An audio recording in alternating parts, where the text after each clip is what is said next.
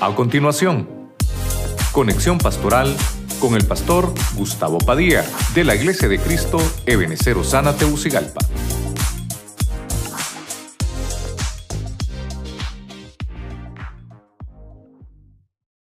Provincias y ciudades. Estos días de Purín no dejarán de celebrarse entre los judíos, ni su memoria cesará entre sus descendientes. Amén. Que el Señor añada bendición a su palabra. Fíjense que eh, algunas de las cosas que podemos encontrar allí en la Biblia es acerca de, de que habían fiestas que se declaraba sobre las familias, sobre las generaciones. Y, algo muy interesante es que lo que puedo ver acá es que menciona generación en generación, en todas las familias, en las provincias, en las ciudades, no se va a dejar de celebrar.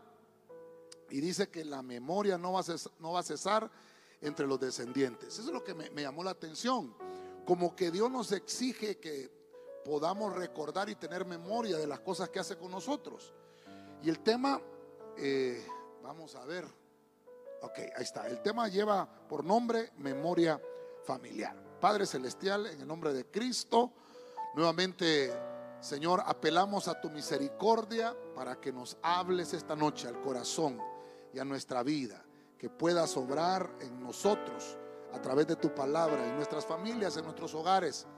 Señor, y que puedas traer, Señor, a nosotros esa administración para que nuestras familias sigan desarrollándose y creciendo en tu ministerio y que seas tú obrando en medio de nosotros. Te damos a ti la gloria en el nombre de Cristo. Bendice los que están a través de la radio, a través de la televisión o a través de las redes sociales, que tú también puedas llevar tu palabra en medio de ellos y seamos todos bendecidos. En el nombre de Cristo Jesús.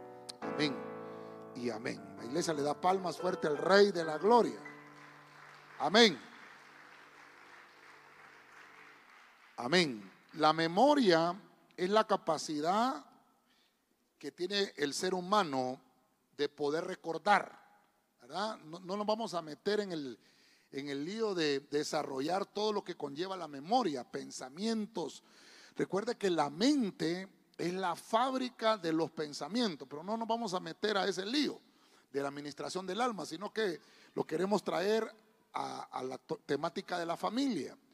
Cuando yo tengo la capacidad de recordar lo que, lo que Dios ha hecho, lo que Dios está haciendo y, las promesas que Dios tiene para mi vida, yo tengo imágenes, tengo recuerdos, tengo eh, hechos o situaciones pasadas que quedan en mi mente. Entonces a eso le vamos a llamar memoria, que yo lo puedo guardar. Hoy que somos tan tecnológicos, ¿verdad? Tenemos eh, los celulares que yo creo que todo el mundo tiene ahora, desde que uno ya nace, ya hasta nace con un número telefónico, ¿verdad? Ahí tiene su memoria donde puede guardar sus fotos, recuerdos y todo aquello que usted puede, que usted puede tener. Pero lo que le quiero ministrar es lo que la Biblia nos enseña acerca de la memoria. Para y poner un poquito más de introducción en el libro de Proverbios capítulo 10 verso 7, la versión palabra de Dios para todos. Miren lo que dice, los justos dejan buenos recuerdos. Oiga eso, la gente mala pronto es olvidada. Solo para que tengamos en cuenta un poquito lo que habla la Biblia de la memoria. La gente mala se olvida, pero el justo, el que hace las cosas buenas, obviamente por sus actos y por sus hechos se dejan buenos recuerdos. Eso dice la Biblia. Ahora, quiero entrar de, lleno al tema para que podamos tener un tiempo de administración al final también. Voy a poner el primer punto de cómo es la memoria. Y en Isaías capítulo 49, mire usted lo que el Señor le envía una palabra al pueblo. Isaías 49, 15. Vámonos a la Biblia. Biblia de las Américas. Oiga la interrogante. ¿Puede una mujer olvidar a su niño de pecho sin compadecerse del hijo de sus entrañas? Aunque ellas se olvidaran Mire lo que dice el Señor. Yo no te olvidaré. Dígale al hermano que tiene la par, hermano, Dios no te va a olvidar nunca, dígale. Vamos a ver, dígale ahí, hermano, Dios no te va a olvidar nunca. Amén. Vamos a tratar de, de desarrollar entonces el primer punto que tenemos acá. Fíjense que cuando hablamos de la memoria, voy a poner el ejemplo que pone el Señor. Primeramente la mujer. Dígame las mujeres. Las mujeres, hermanos, sí tienen memoria, hermano. Se recuerdan de todo lo que uno les hace, hermano. Y mire lo que dice la Biblia. Esa mujer no puede olvidar, incluso cuando la mujer da pecho. Imagínese usted la administración de una mujer cuando, cuando da pecho. El versículo lo encontramos en Isaías. Isaías, hermano, era un profeta llamado para poder ministrar al pueblo porque el pueblo se había olvidado de las cosas que el Señor estaba haciendo. El primer punto es algo interesante. cuando en la Biblia encontramos la palabra mujer o, encontramos ejemplos de mujeres, tenemos que traerlo a, a, lo que es la iglesia. La iglesia es tipificada como una mujer. Y entonces quiere decir que también la iglesia debe de tener memoria de las cosas que Dios hace en medio de su pueblo. Por ejemplo, aquí habemos familias representadas. Amén, hermanos. Amén, hermanos. Esas familias representadas, acá no me va a dejar mentir, porque todos acá, aunque no esté su papá, aunque no esté su mamá, aunque usted sea, como dicen las abuelitas, virote solo, ¿verdad? Todos tenemos familia. Todos tenemos familia. Lo importante es que Dios te dice, yo no te olvidaré. Y una de las cosas importantes que debemos entender entonces, y, la primera administración que quiero hacerles es esa, ponerle eh, en su mente, como estamos hablando de la memoria, ¿verdad? Que Dios no te olvida. Y no solamente porque se lo digo, sino porque la Biblia lo dice en el libro de Isaías. Quiere decir que en nuestra memoria, en nuestra memoria, como, primer punto de lo que le quiero trasladar, en nuestra memoria debe de existir el recordatorio atado a nuestra mente, no tal vez atarlo a las manos físicamente, sino en, la mente, que el Señor no me va a abandonar nunca, porque Dios todo lo que hace, todo lo que Él realiza y todo lo que hace es para que nosotros estemos bien. Y que obviamente nosotros no vayamos a olvidar, hermanos, sus hechos. Imagínense la gente de Israel cuando fueron libres allá en el Mar Rojo de los egipcios. Ellos vieron ese gran prodigio. Al final, hermano, cuando estaban en el desierto se les olvidó todas las grandezas que Dios había hecho. Y, cuando los apóstoles en el Nuevo Testamento están haciendo referencia de llevarles el Evangelio a aquellos que no han creído, les trae a la memoria todos los hechos que Dios hizo con las familias cuando estuvo en el desierto, que Dios nunca los abandonó. Y de esa misma forma debemos de recordar nosotros que Dios no nos va a dejar nunca. ¿Qué situaciones está atravesando? ¿Qué cosas estamos pasando? ¿Personales o familiares? No importa. Dios, hermano, en apoyarnos en, el compañero de trabajo. Y no está malo, no está malo, porque a veces eh, en medio de las circunstancias que atravesamos queremos buscar ayuda eh, en los médicos, en psicólogos, qué sé yo, para resolver la situación. Pero quiero dejarle marcado hoy, no se, no se le vaya a ir de su memoria, hermano, que el Señor es su primer apoyo. ¿Cuántos dicen amén a eso? Mire, solamente para salir del punto en Isaías, siempre en Isaías 44, 21. Mire cómo, cómo recalca esto el Señor, hablando de la memoria. Acuérdate de esto, Jacob, porque tú eres mi servidor. Oiga eso, tú eres mi servidor, Israel. Yo te formé. Tú eres mi servidor, Israel. Yo no me olvidaré de ti. Usted le da palmas fuerte al Señor por eso. ¿Cuántos dicen gloria a Dios por eso? Mire, mire lo interesante. Cuando está hablando de la familia, yo te formé, tú eres mi servidor. ¿Cuántos le servimos al Señor aquí, hermano? Cuando, cuando nosotros hacemos un servicio al Señor, hermano, en los, en los libros celestiales, ahí están anotados todas las cosas. Dice que hay un libro de las obras para que no se olviden las cosas que nosotros hacemos. Incluso Dios hermano, no se olvida, ¿cómo nos vamos a olvidar nosotros de Él? Eso es lo que le quiero dejar, que en su casa y en su familia usted no se vaya a olvidar del Señor. Dígale al que tiene la par, hermano, no te olvides del Señor, hermano. No te vayas a olvidar, hombre. En Proverbios capítulo 2, verso 17, mire lo que dice la versión oro.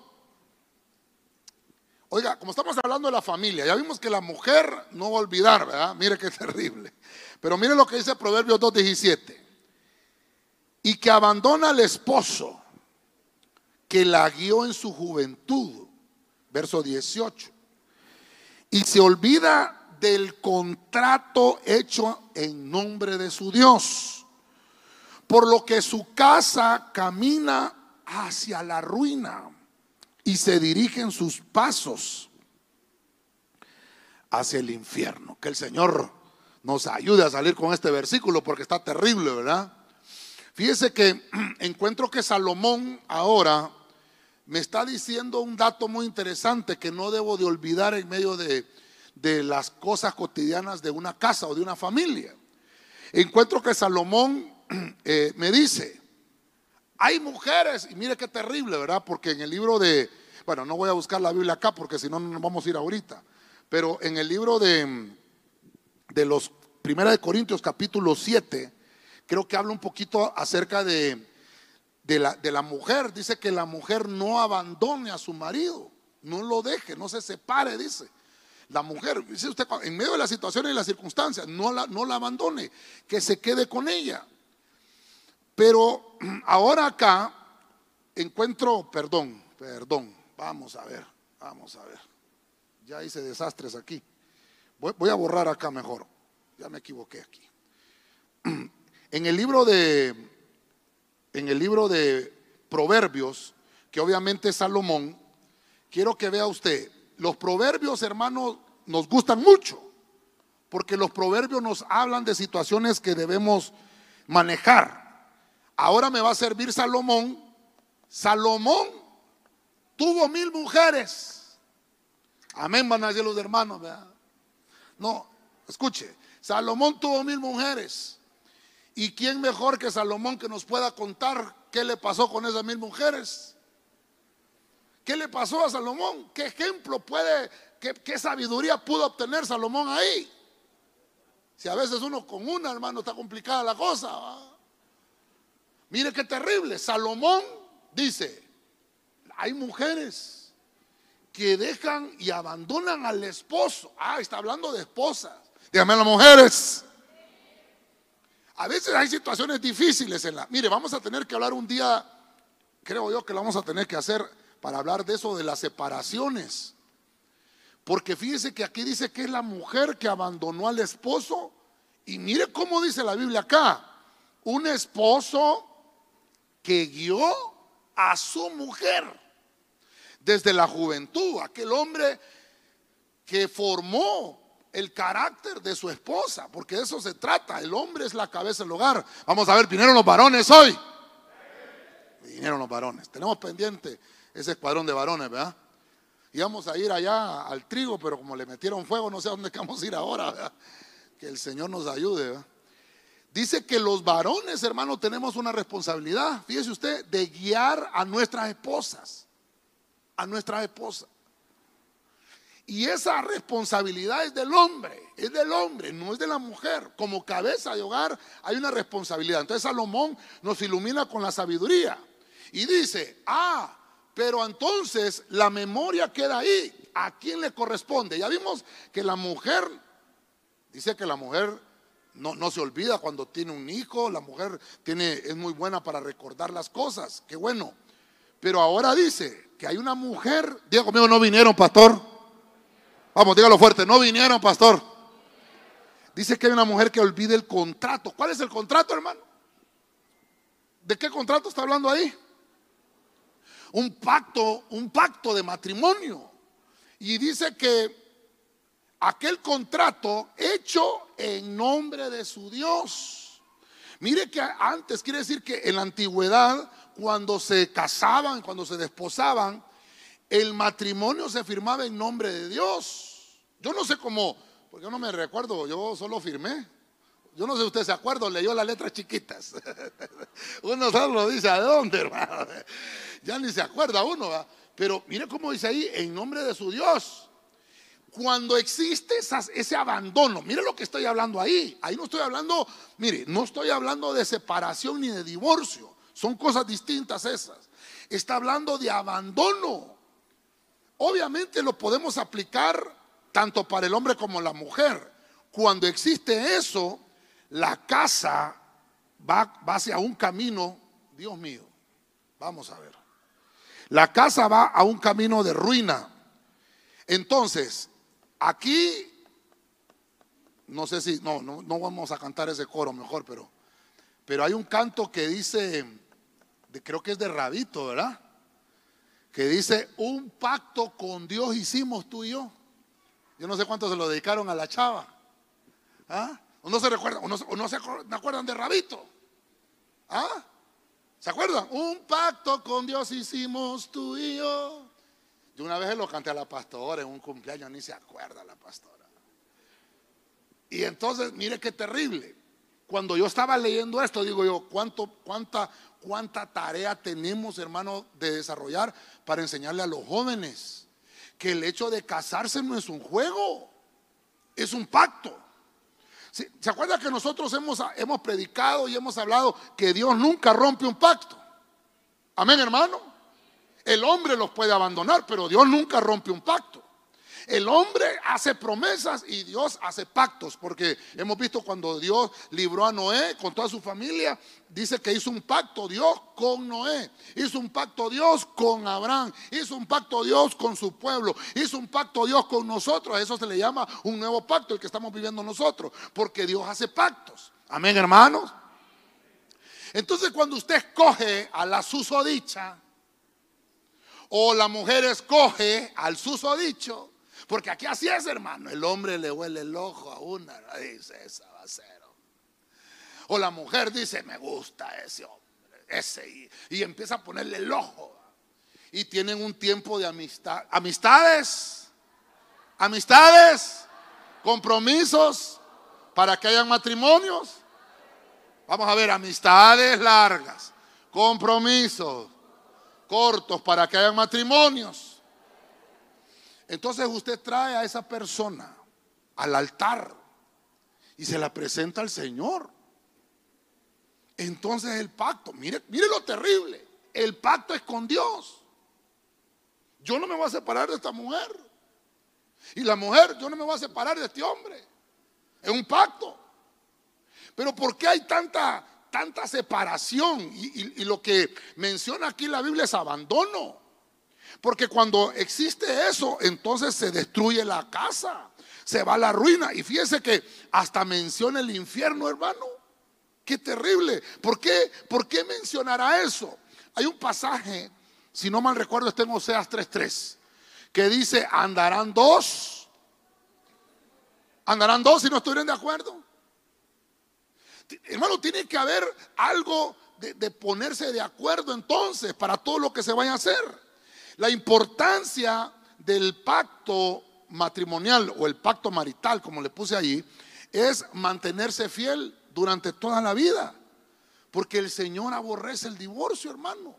Mire que cuando le preguntaron a Cristo, Señor, les, tú apruebas el divorcio. Entonces dice que el Señor les dijo, bueno, Moisés, a Moisés se le dio carta de divorcio, de repudio, pero dice, dice que Cristo les dijo, por la dureza de su corazón. Pero la Biblia, hermano, lo que, lo que trata de buscar o lo que trata de animarnos la Biblia es que no se separe, que, que, se, que se trate de que se trate de caminar juntos. Lo vamos a poner acá, antes de que se me vaya a olvidar. Que se trate de, de caminar en unidad. Porque hermano, Oseas 3.3, ¿verdad? Andarán dos si no están de acuerdo. Van a estar de acuerdo Hermano, imagínese usted caminar con una persona toda su vida y toda su vida en problemas, toda su vida poniéndose eh, con problemas toda la vida. Qué terrible, para eso no, no se casa uno. Por eso es que usted tiene que llevar la persona con la que usted se va a casar. Mira dónde? Delante del Señor, hacer un pacto, un contrato. Esta Biblia dice, un contrato hecho en nombre de Dios. Es un contrato, es un contrato.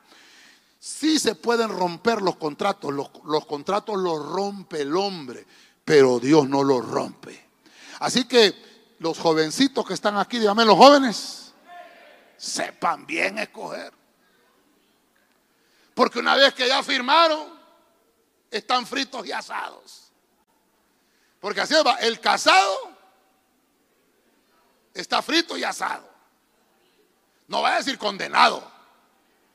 No, está, no come la cosa, el casado ni frito ni asado, decía mi abuelita sino que hermano, usted tiene que saber con quién va, a tener eh, el, compartir los momentos de su vida para que toda su vida esté llena de felicidad.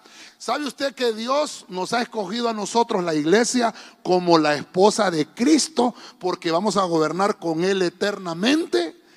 Quiere decir que va a haber un contrato que se va a tener que firmar porque las bodas todavía del Cordero no se han realizado. Se va a realizar una boda y usted está siendo preparado para casarse con el Señor. Vamos a estar con el Señor por siempre. Vamos a caminar juntos con el Señor para siempre. Dele palmas al rey, hermano, con fuerza. A su nombre. Entonces se da cuenta cómo se olvidan las cosas, cómo a veces no tenemos memoria. ¿Cómo se nos olvida? Yo por eso le puse memoria familiar. La mujer tiene una buena memoria. Yo creo que la que se acuerda de todo en la casa es la mujer. Pero ahora nos enseña que también el pacto matrimonial, hermano, es de acordarse. Hermano, usted, usted que yo no sé si usted tiene enmarcado su diploma cuando se graduó, eh, cuando le dieron su diploma de honor al mérito, le dieron su diploma de, de ¿cómo se llama? De, perito mercantil y contador público enmarcado. Pero el, el de matrimonio, silencio en la iglesia de Cristo. Ese lo tiene escondido abajo del colchón. Yo creo que ni lo tiene ya. Ay, pastor, me lo llevó el Mish, va a decir algo. Vaya, sáquelo otra vez, hombre, allá. A la, ¿dónde, ¿Dónde es que se saca? En el registro. Vaya, sáquelo y enmárquelo.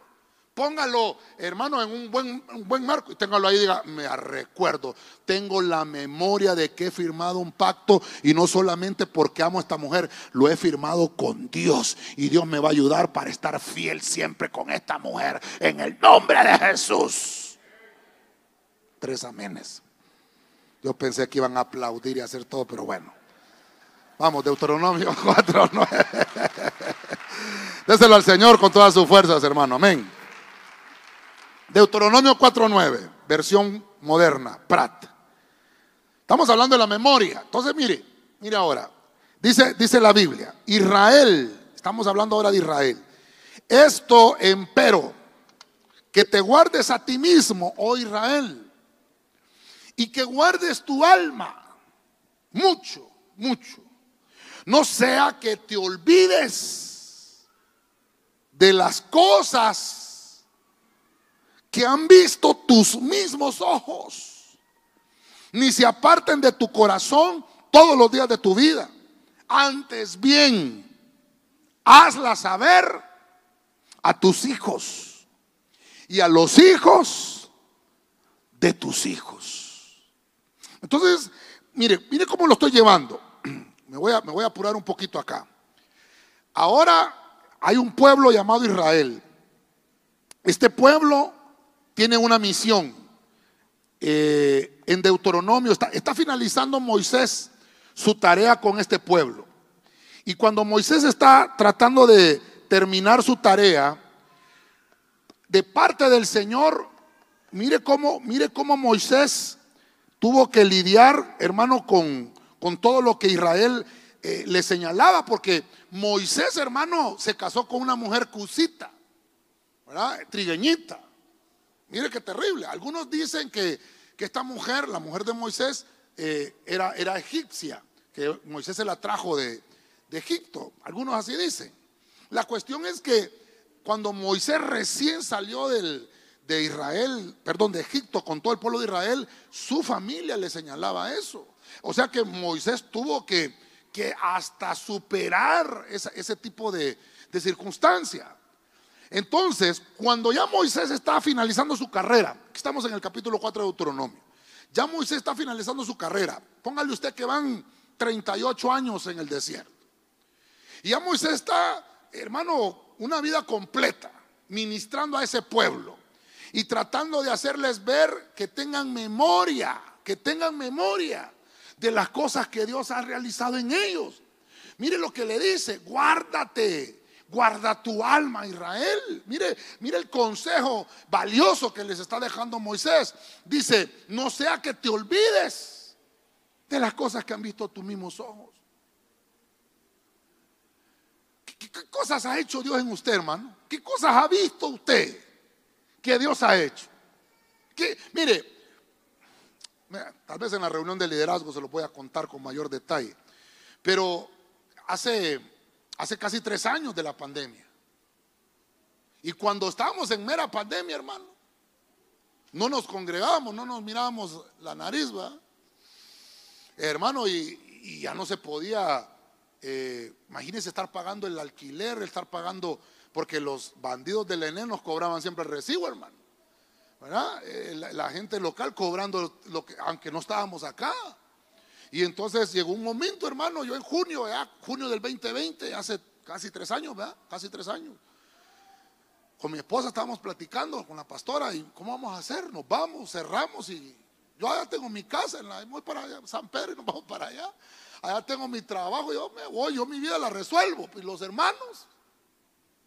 Entonces ahí es donde entra en quién nosotros confiamos, qué, qué cosas tiene en su memoria. Ah. Hermano, y, mire, por eso es que yo le digo, antes de tomar cualquier decisión, usted vaya a recordarse lo que Dios hizo por usted. Y entonces me fui a, las rodillas yo, hermano, y le dije al Señor, Señor, ayúdanos, danos una palabra, damos fortaleza, porque yo recuerdo que tú me enviaste de pastor. No solamente a mí, a mi esposa como pastora. Y no solamente eso, junto con toda mi familia. Dejamos todo allá. Nos mandaste para, para poder ministrar a otras familias. Entonces digo yo, yo me voy, yo resuelvo. ¿Y cómo quedan las familias? Yo así le dije al Señor, estoy en un lugar santo. Y le digo, Señor, ¿y cómo queda fulano? ¿Y cómo queda mengano? ¿Y cómo quedan aquellos? Y que todavía les falta resolver tantos clavos, digo yo. Y que nosotros estamos ahí llamados como una familia pastoral para poder ser ejemplos, ministrarles y que Dios a través de nosotros seamos como un canal para llevar la bendición. ¿Qué va a hacer de esa gente? Estoy ministrando con usted. Vino a mi memoria eso. Porque dice ahí, no te olvides de las cosas que han visto tus ojos. Entonces me acordé. Y dije yo, si el Señor ha restaurado familias en la iglesia, hombre. Yo me, mire, no me alcanzaría a decirle cuántas familias hay aquí. Si cada uno de ustedes representa una familia, que Dios les ha hablado, que Dios los ha restaurado. Usted se puede ver cómo estaba antes de venir a la iglesia y puede verse cómo está ahora. Entonces no se olvide de las cosas que han visto sus ojos. Porque dice Dios, nunca me he apartado de ti. Dios siempre ha estado con nosotros en todo el camino, aunque para nosotros haya sido un camino duro, pero con mayor razón, Dios nunca nos ha abandonado. Usted le da palmas al Señor por eso. ¿Cuántos dicen gloria a Dios? ¿Cuántos dicen gloria a Dios? Entonces le está diciendo Moisés, no se olvide, no se aparte, que todos los días su corazón esté ahí pendiente. Vamos a ver. Aquí le vamos a poner recordar el milagro. ¿Qué milagros ha hecho Dios en usted, hermano? Pregúntele al que tiene la par, ¿qué milagros ha hecho Dios en tu vida, hermano? Dígale. Para que no te olvides del Señor, para que no te olvides de todo lo que Dios ha hecho contigo, de todo lo que Dios está haciendo y de todo lo que Dios va a hacer de todo lo que le falta al Señor hacer todavía.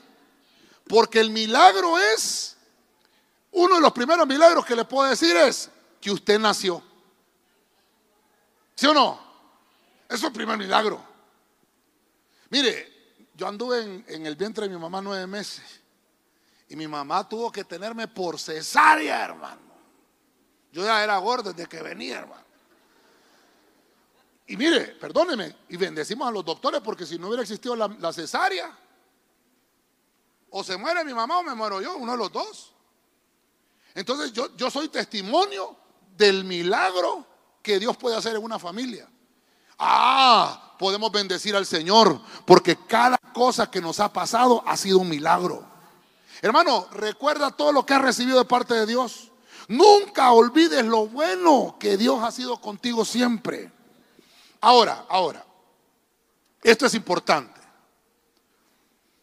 Dice, hazla saber a tus hijos. ¿Qué cosas le cuenta usted a sus hijos? ¿Qué cosas le contamos a nuestros hijos? ¿Qué cosas les decimos a ellos? Que, que les sirva también de la misma forma que nos ha servido a nosotros. Porque entonces aquí le voy a poner transmitir. Transmitir como, como que nosotros fuéramos los emisores y nuestros hijos fueran, no, perdón, nosotros somos los transmisores, así es, ¿verdad? Y nuestros hijos los emisores. Usted y yo estamos llamados entonces a transmitir hechos, pero hechos milagrosos que Dios ha hecho. Yo le he contado a usted muchas cosas. Yo creo que el que más testifica aquí soy yo. El miércoles, ¿cómo se llamaba la hermana? No sé si anda la hermana aquí que contó que se fue, vino renca y se fue caminando. ¿Cómo se llama la hermana? Allá está la hermana. ¿Cuál es su nombre, hermana? La hermana Noemí. Póngase de pie, hermana Noemí. Antes, mire, ahí está la hermana Noemí. El miércoles, como usted no viene los miércoles, se lo voy a contar yo. La hermana contó que Dios la sanó. Vino con dolores en los, ¿qué me dijo? Andaba mal, ¿verdad? Pero el domingo el Señor la sanó. Dele palmas al Señor porque la gloria es del Señor. A su nombre. Ajá, ¿cómo cree usted, hermano, que entonces no vamos a buscar del Señor si el que tiene la salida a todos los problemas es Dios? El que tiene la salida a todas nuestras preguntas o a todos nuestros problemas que todos los días estamos con Él, es Dios. Él nunca te va a dejar, nunca te va a abandonar. Nunca olvides los milagros que Dios está haciendo, los que está haciendo ahorita y los que falta por hacer. Dios siempre te va a hacer milagros en tu vida y en tu familia. ¿Cuántos dicen gloria a Dios? ¿Cuántos dicen gloria a Dios?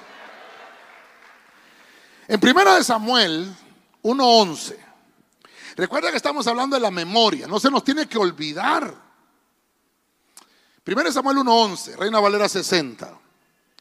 E hizo voto diciendo, Jehová de los ejércitos, si te dignares a mirar la aflicción de tu sierva y te acordares de mí y no te olvidares de tu sierva, sino que dieres a tu sierva un hijo varón yo lo dedicaré a Jehová todos los días de su vida. No solo los domingos. No, no dice así, ¿verdad? No dice así.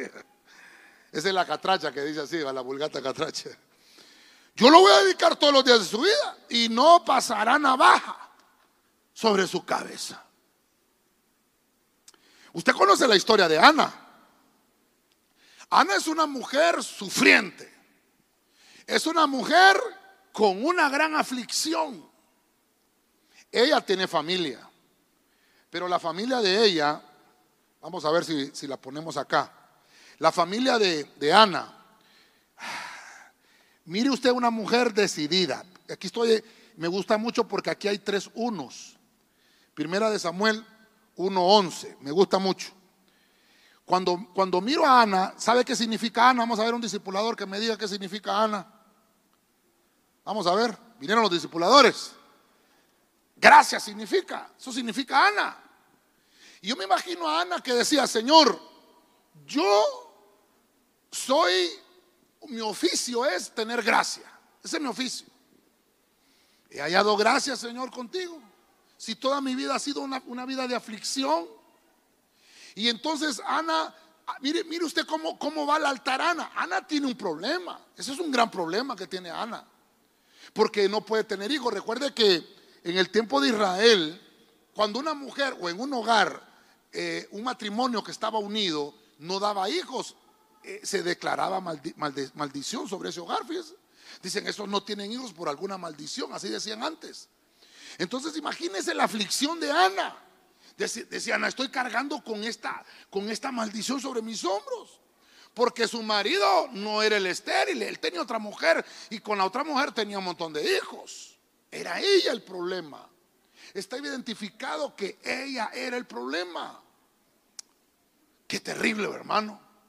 ¿Qué hizo Ana? ¿A quién acudió? Al altar. Acudió a Dios. ¿Está conmigo, hermano? Y le fue a decir al Señor, voy a parafrasear un poquito, como quien dice, voy a ir a apelar a la misericordia de Dios. Yo tengo un oficio que se llama gracia. Y Señor le dice, pero yo quiero que tú mires mi aflicción, que te acuerdes de mí. Ah, que traigas a memoria, porque en la Biblia dice que no habrá mujer que aborte, ni mujer estéril en el campamento de Israel.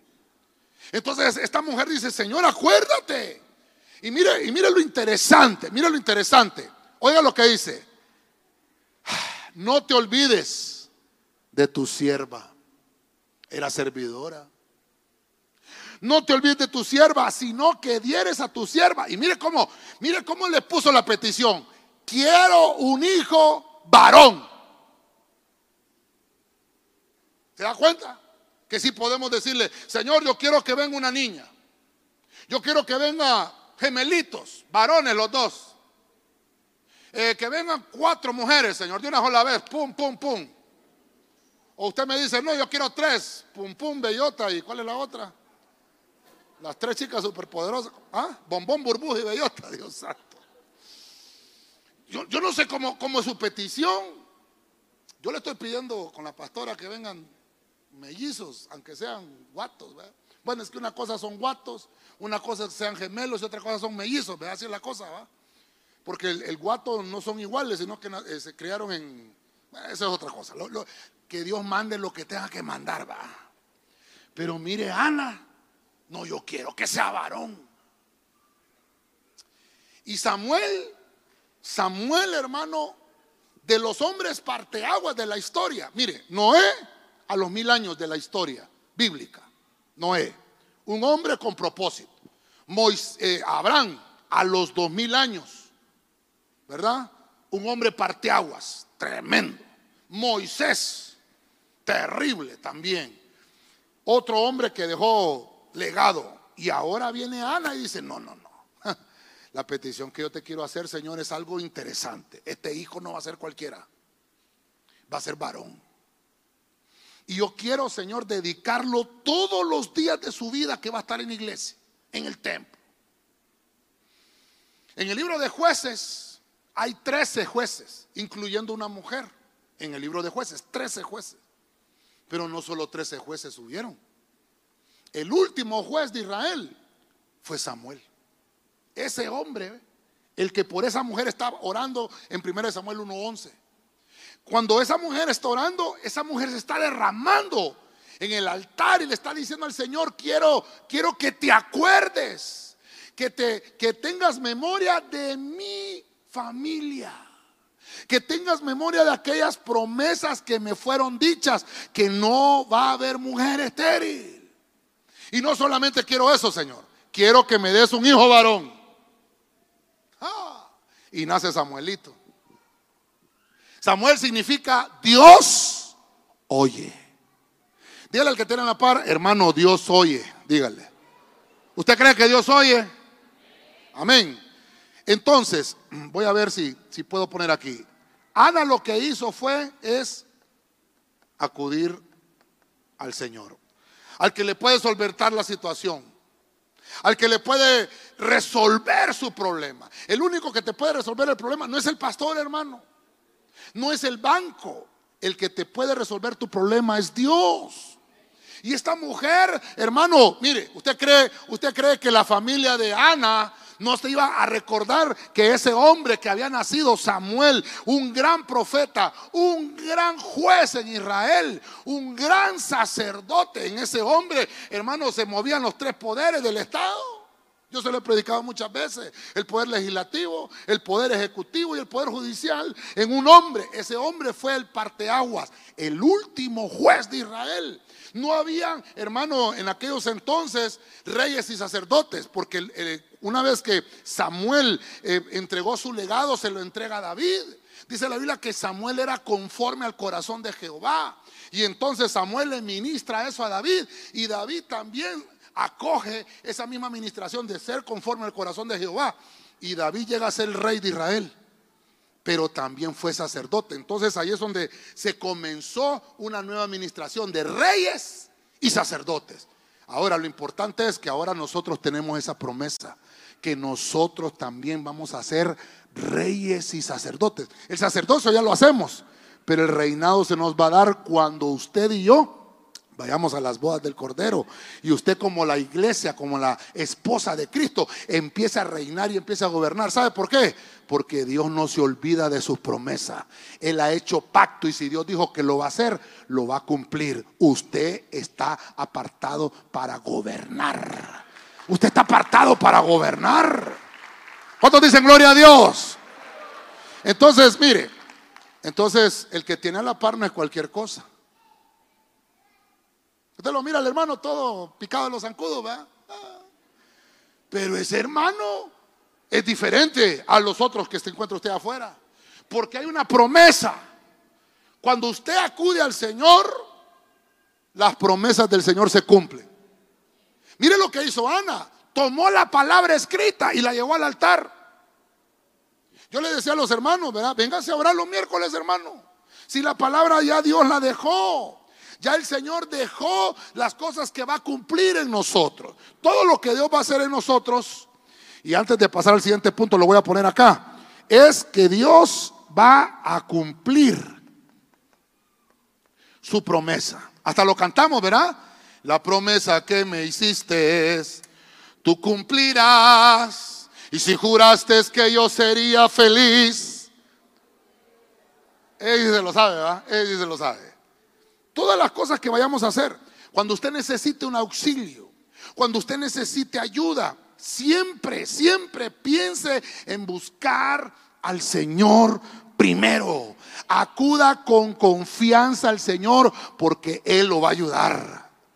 Hermano, ¿cómo, ¿cómo, nos acercamos al Señor? ¿Cómo se acerca usted? ¿Se acerca temeroso? Ay, es que si le pido al Señor a saber si me va a caer un rayo, ¿verdad? No, acércase con confianza. Porque el Señor ya prometió que te va a hacer feliz. La promesa que Dios te hizo es una promesa que está hecha conforme a su voluntad. Y si Dios te dio esa promesa, ¿qué promesa le dio? ¿Usted se recuerda la promesa que Dios le dio? Hoy al final de la administración usted va a traer esa promesa aquí al altar y le va a decir, Señor, yo quiero que cumplas tu promesa. Estoy acudiendo al altar como lo hizo Ana y yo sé que tú me vas a a contestar. Si usted lo cree, le da palmas fuerte al Señor. Aleluya. Vamos un poquito más adelante. Génesis 27, 44. Mire esto, mire esto. La versión oso. Y mora con él, aquí está hablando Rebeca, ¿verdad? Y mora con él algunos días. Hasta que el enojo de tu hermano se mitigue. Verso 45 hasta que se aplaque la ira de tu hermano contra ti y se olvide de lo que le has hecho. Yo enviaré entonces y te traeré de allá. ¿Por qué seré privada de vosotros ambos en un día? Creo que esto se lo leí, este pasaje se lo leí en un tema, ¿verdad? Que hace poco desarrollamos. Hoy lo quiero tocar con el ángulo de la memoria. Mire, aquí me voy a meter un poquito a líos con esto voy a ver a este primogénito llamado Esaú. Bueno, el primogénito, sí, el primogénito es Esaú. Pero fíjese usted, estamos en, los, en el libro del Génesis. Aquí está comenzando la historia bíblica a desarrollarse. Y encuentro que nacen gemelos del vientre de, de Rebeca. Nace Jacob y nace Esaú, pero el que nació primero fue Saúl. Usted conoce la historia. Jacob venía pegado del talón de su hermano.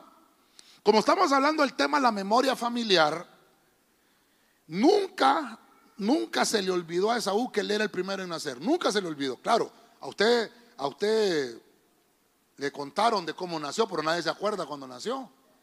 ¿Verdad? ¿De cuántos años se recuerda usted? Si usted hace memoria, de aquí a, yo me recuerdo de los cinco años en adelante. No sé desde cuántos años, porque como uno nace, uno está pasando de una dimensión celestial, de una esfera celestial a una esfera terrena. Y entonces usted no se recuerda, teníamos amnesia. Y empezamos a, a tener vagos recuerdos.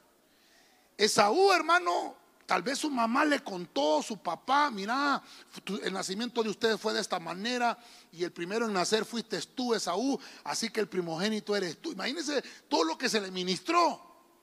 Estoy hablando de Jacob y Esaú. Y Esaú era el, era el heredero de todas las cosas que tenía su padre. Pero, pero, se le olvidó su primogenitura. Porque una cosa es que nosotros queramos las cosas materiales y que cambiemos lo espiritual por lo material. Eso fue lo que le pasó a Esaú. Se olvidó de las promesas. Mire, la promesa se la dieron a Abraham. ¿Ok? Abraham se la trasladó a Isaac, que es el padre de Esaú. Y obviamente Isaac, por eso lo leímos acá en el punto número 3, vas a transmitirle los hechos a tus hijos para que no se les olvide.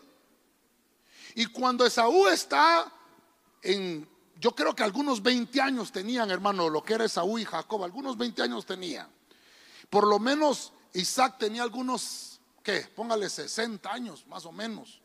Porque dice la Biblia que cuando Isaac tenía 40 años, Abraham mandó a buscarle mujer con Eleazar cuando tenía 40. Póngale entonces que algunos 60, 65 años más o menos tenía Isaac y dice que sus ojos ya se habían apagado, ya casi no miraba.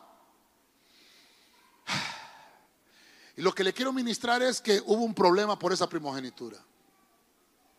Hermano, yo le quiero dejar hoy esto. Hay problemas en la familia suya. Hay problemas internos con algún familiar por cosas que sucedieron obviamente en el pasado y que no las hemos podido olvidar. Porque mire, memoria, ah, de eso sí me acuerdo. De las cosas malas que me hiciste, sí me acuerdo. Pero las cosas buenas. Esaú, Esaú se olvidó de que cuando su hermano Jacob le dijo, voy a, voy a hablar bien de Jacob. Jacob le dijo, si te doy el plato de frijoles, me das la primogenitura. Esaú que le dijo, está bueno, ¿Ah? Está bueno. ¿Qué me sirve la primogenitura si me voy a morir de hambre? Y entonces, hermano, y bien se voló el plato, fíjense. eso, eso, de eso no se acordaba Esaú. Cuando Jacob tomó esas palabras, mire, Jacob tenía la bendición de su hermano ya, pero le faltaba sellarla con la de su papá. Ahora me huyeron de mi papá, pero, pero tuvo que, hacer trampa. La cuestión es que Jacob, hermano, arrebató la bendición de su hermano, la arrebató de su papá y cuando la tenía se le armó un gran problema. Y mire la, mire la, mire, mire la mamá, Rebeca. No, Jacob, vete donde mi pariente. Se le va a olvidar a tu hermano. Porque ahorita, ahorita está bien enojado que hasta te puede matar. Incluso se pueden matar los dos. Deja que el tiempo nos dé la razón. Ah. Hermano, y pasaron 20 años después de eso. Le estoy tratando de hacer memoria, ¿verdad? Y nunca se le olvidó a Esaú. Creo que hemos hablado en otros temas que lo que hizo Jacob, hermano, para poder calmar la ira de su hermano fue mandarle regalos. Y se recuerda que Jacob se inclinó siete veces antes de ver a su hermano para pedirle perdón. Y dice la Biblia, hermano, que tanto Jacob como Esaú se besaron, se pidieron perdón. Y aquella situación quedó en el olvido. La memoria de ellos fue sanada.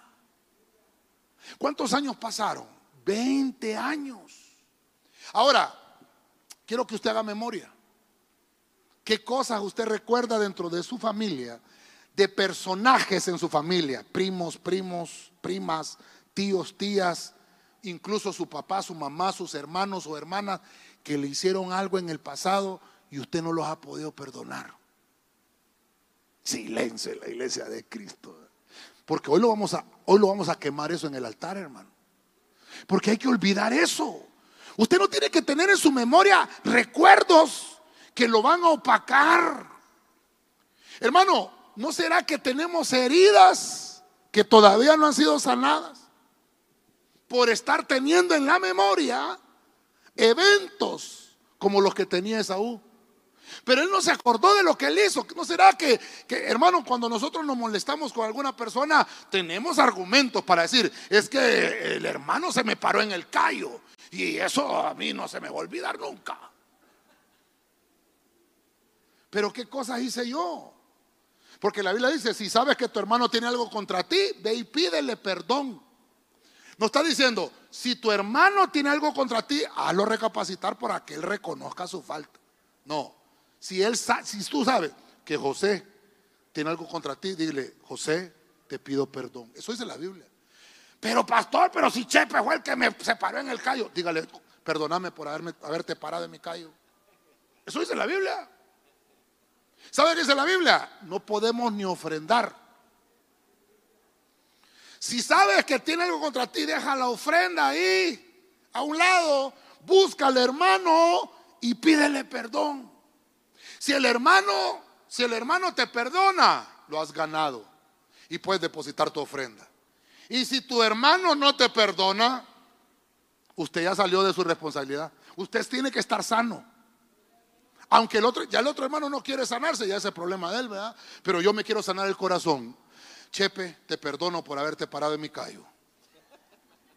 Quiero ofrendar en paz. Hermano, yo, ¿sabe.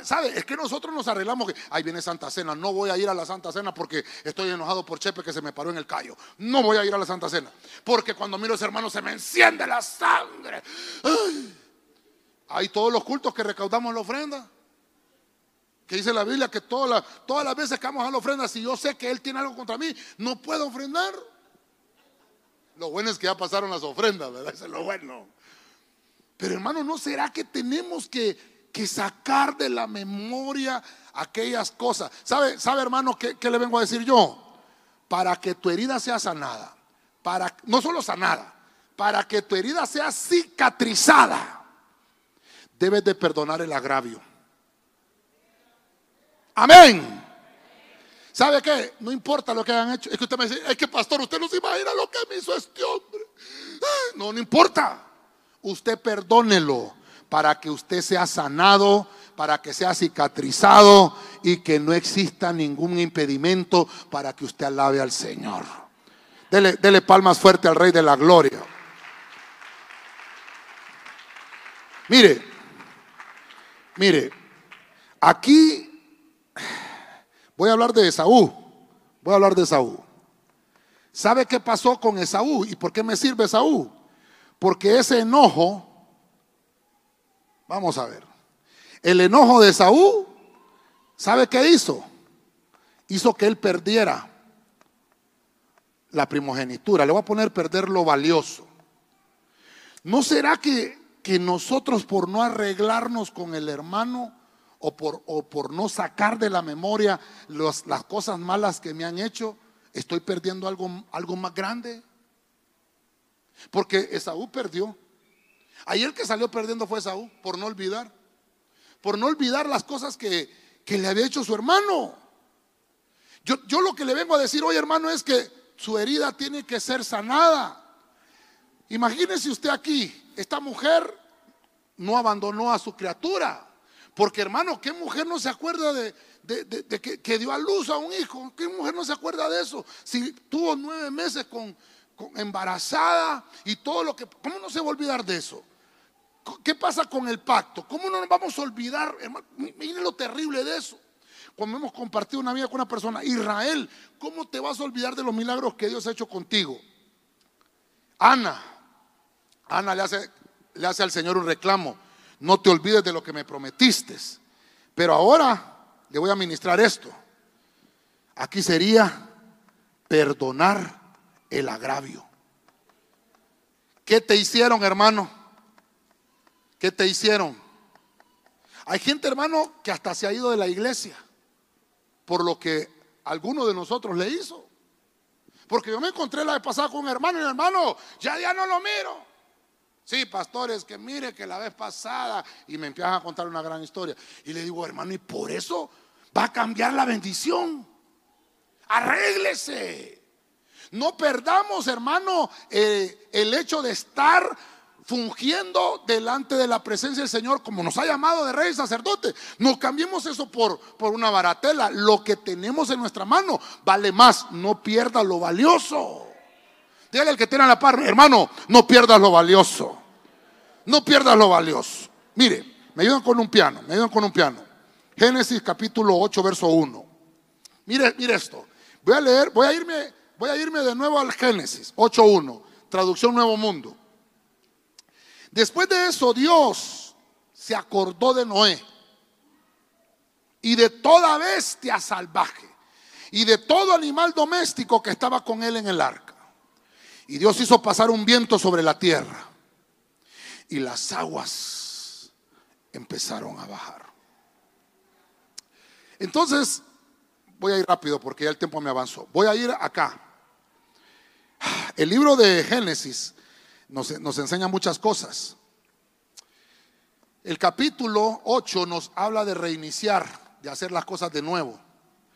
El capítulo 8 de Génesis es un, es un libro donde podemos entender muchas de las cosas que deben de comenzar en nosotros. Aquí Noé le hace caso al Señor, Noé obedece. Y Noé,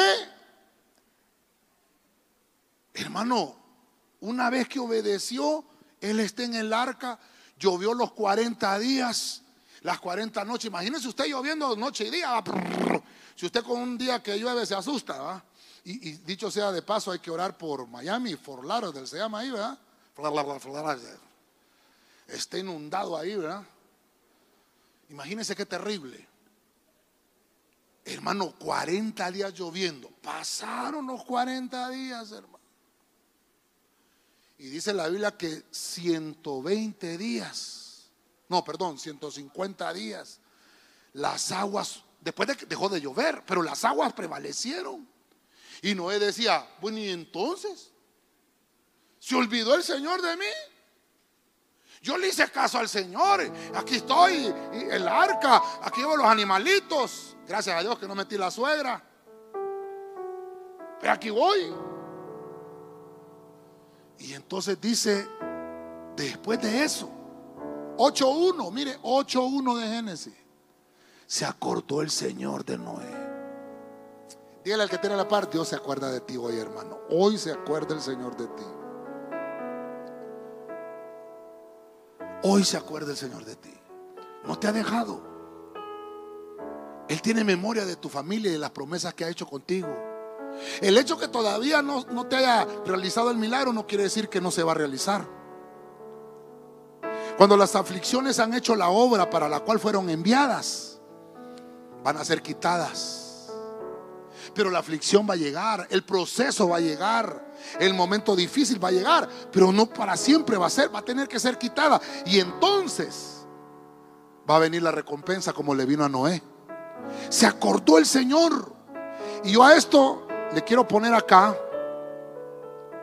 le quiero poner acá como que Dios se recuerda, ¿no? Le vamos a poner que es un recuerdo divino. Dios tiene memoria. Y entonces Dios se acordó y dijo, si allá tengo aquellos en Osana, hombre, que no los he bendecido como he prometido bendecirlos. Y tal vez, hermano, es que, mire, la Biblia dice que para el Señor un día son mil años. Y mil años es un día. Ah, pero aquí en la tierra, hermano, el tiempo para nosotros es eterno, hermano. Ah, un mes que estemos en aflicción, hermano, ya no soportamos. Pero Dios dice, me voy a acordar. Y hay algo tan hermoso, porque fíjese usted lo que dice más adelante en 9:15. Se acordó Dios de Noé las aguas decrecieron. Pero mire un capítulo más adelante, en el capítulo 9, verso 15. Dice Dios, me acordaré de mi pacto que existe entre yo y vosotros.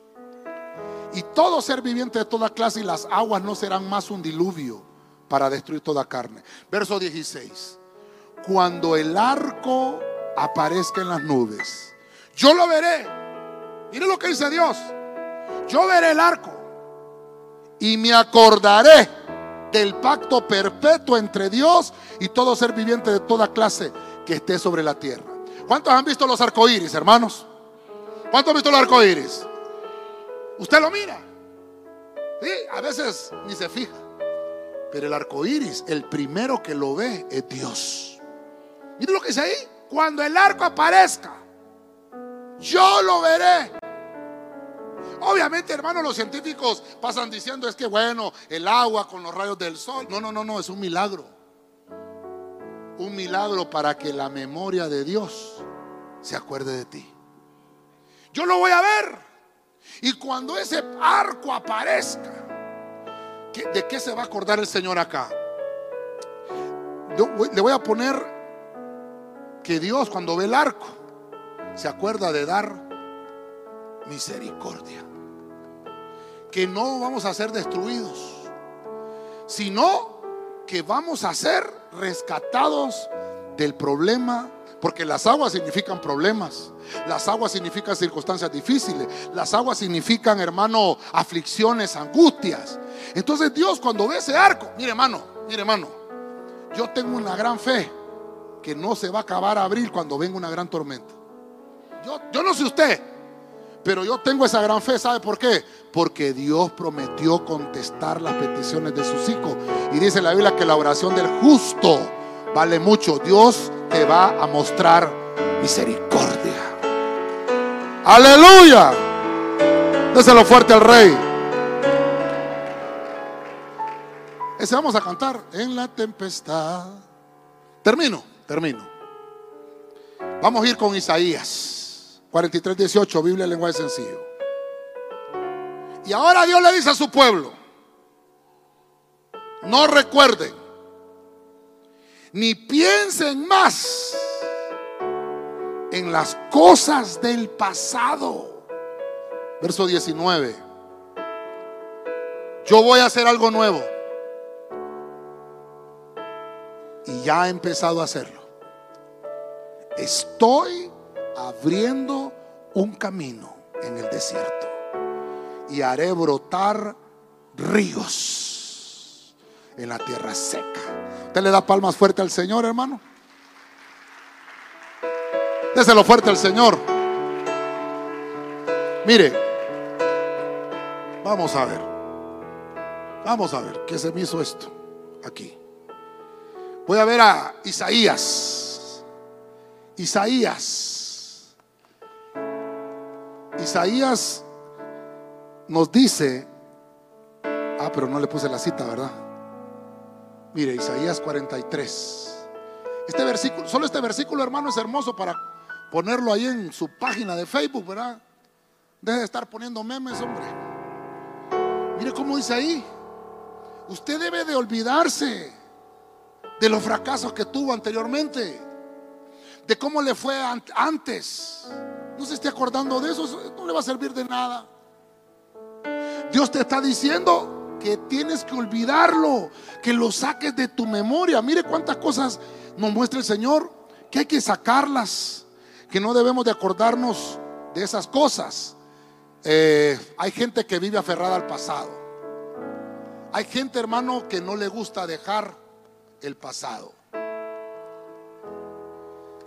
Cuando el apóstol Germán vino, allá por la década de los 90, en el 94, el apóstol Germán vino con una, con una computadora vino con sus Biblias ahí, hermano. No era el Lisword que había, sino que era otra, otra aplicación en DOS. Y lo criticó mucha gente. ¿Cómo es posible que la Biblia, que hasta la Biblia, ahora ya ni, ya ni, la andan, ahora andan en la, en la... ¿Y cómo ha cambiado ahora? ¿Cuántas Biblias andamos ahí? Andamos 100 Biblias ahora ahí. Porque hay gente que se... Y no está malo, no. Tenemos que andar ahí con la Biblia, el papel. Bueno, ¿y cómo hacían antes? Antes eran rollos. Y un rollo, imagínense, era gran rollo cargar. Es rollo, hermano. Pero hay cosas, hermano, que tenemos que evolucionar, que tenemos que pasar al otro nivel, no estancarnos. Fíjese que un hermano muy querido de San Pedro, muy querido, recibí una noticia de él. Ay, hermano. Y me, ha dado pesar en mi corazón. Porque cuando, lo, cuando me di cuenta, hermano, lo vi estancado, fíjese, hermano. Porque contemporáneo mío, pues, del Evangelio. Voltea a ver al de la par, voltealo a ver. ¿Cuánto tiempo tiene de conocerlo? Porque yo me vi, yo me vi así contemporáneo con él, que caminamos, que caminamos. Estoy hablando del camino del Evangelio. Que caminamos, que caminamos. Y de repente, hermano, yo me miro que estoy aquí, perdóneme, perdóneme. Y volteé a ver y dije, yo, se quedó atrás el hermano. Así vi, así vi. Y dije yo, caramba, pero si veníamos caminando bien los dos. Porque al final, hermano, somos el producto de las decisiones que tomamos. Dígale al que tiene la par, eres el producto de las decisiones que has tomado.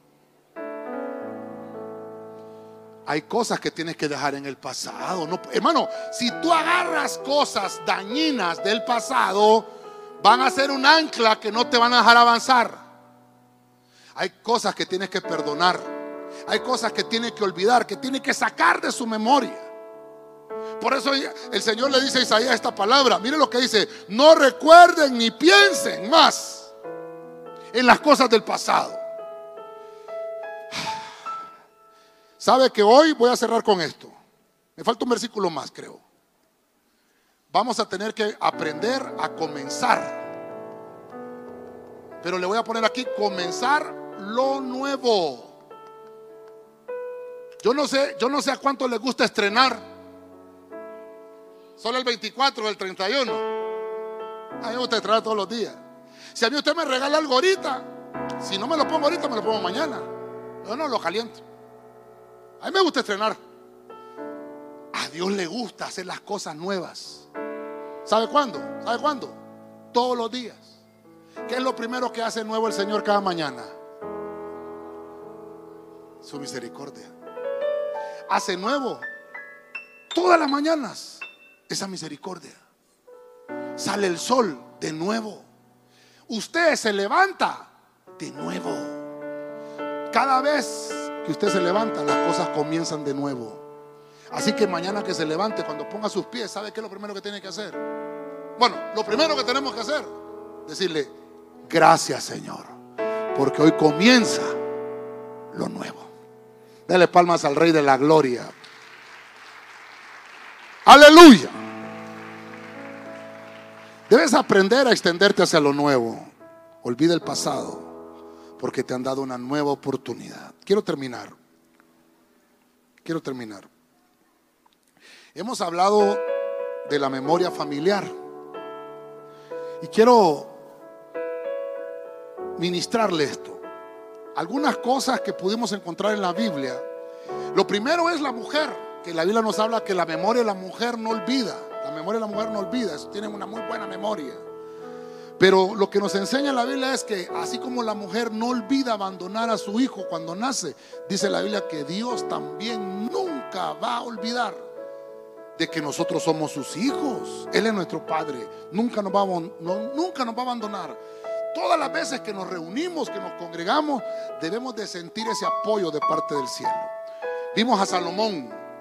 En su sabiduría Salomón dice que hay un pacto marital que se debe de firmar, pero con Dios.